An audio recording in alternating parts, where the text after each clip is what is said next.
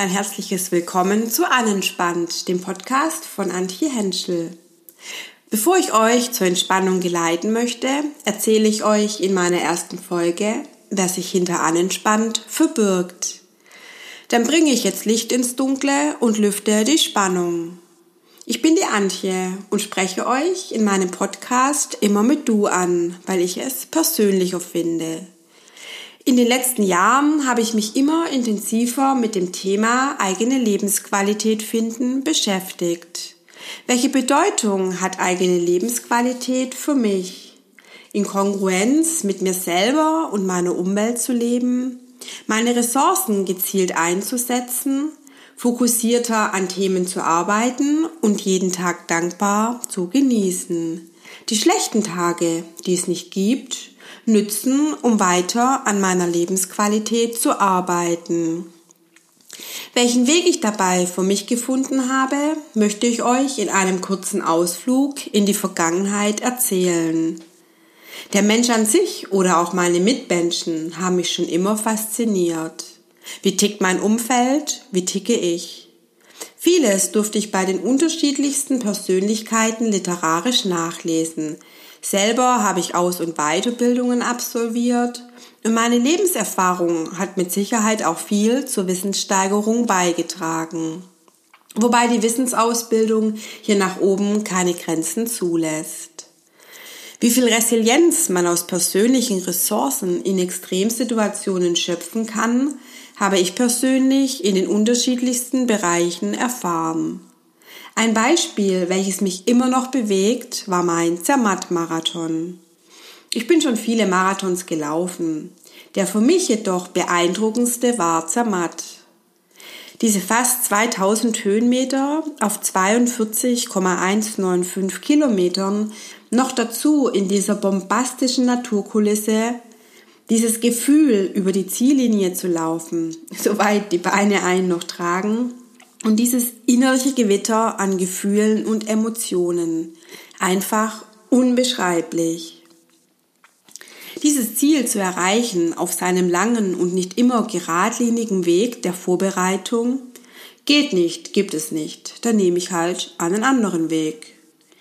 Die mentale Stärke, die man hierbei entwickelt, körperliche Grenzen zu überschreiten, sind elementare Erfahrungen, die einem keiner nehmen kann. Das kann man mit Worten nicht beschreiben. Jeder erlebt dies auf seine eigene Art und Weise. Und bitte, keine Sorge, es geht hier nicht darum, dass ich euch auf einen Marathon trainieren möchte, sondern um Entspannung. Wobei ich immer offen für Neues bin.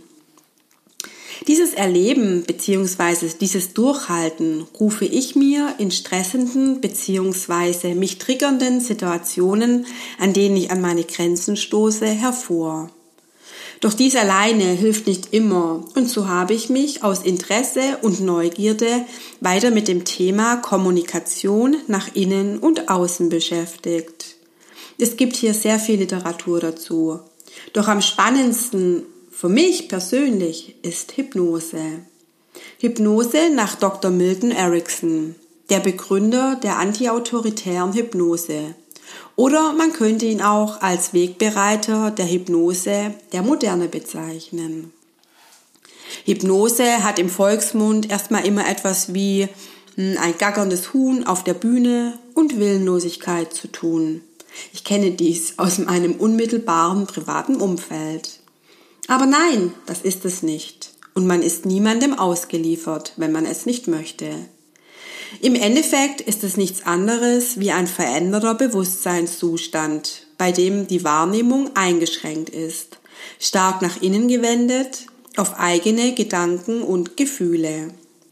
In diesem tiefen Entspannungszustand ist man wesentlich empfänglicher für Suggestionen und dieses innere Ausrichten öffnet die Möglichkeit zur Kommunikation mit dem Unterbewusstsein, was im wachbewussten Zustand nicht möglich ist.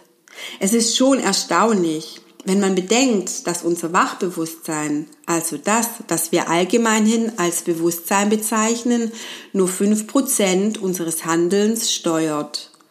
95 Prozent dagegen übernimmt das Unterbewusstsein. Hypnose kann man vielfältig anwenden und ich nütze es für mich zur Entspannung. Gerne möchte ich euch an meinen Entspannungen teilhaben lassen und deshalb meinen Podcast Anentspannt zum Leben erweckt. Es wird vielseitig werden. Wie starte ich entspannt in den Tag? Wie kann ich mich tagsüber entspannen? Oder auch, wie finde ich entspannt meine Nachtruhe? Für diejenigen unter euch, die mehr Zeit mitbringen, habe ich die unterschiedlichsten Entspannungsreisen im Gepäck.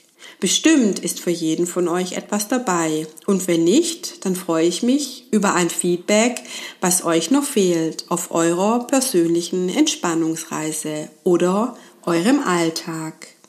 Bevor ich euch jetzt viel Spaß mit Anenspann wünsche, möchte ich noch einer ganz besonderen Person Danke sagen.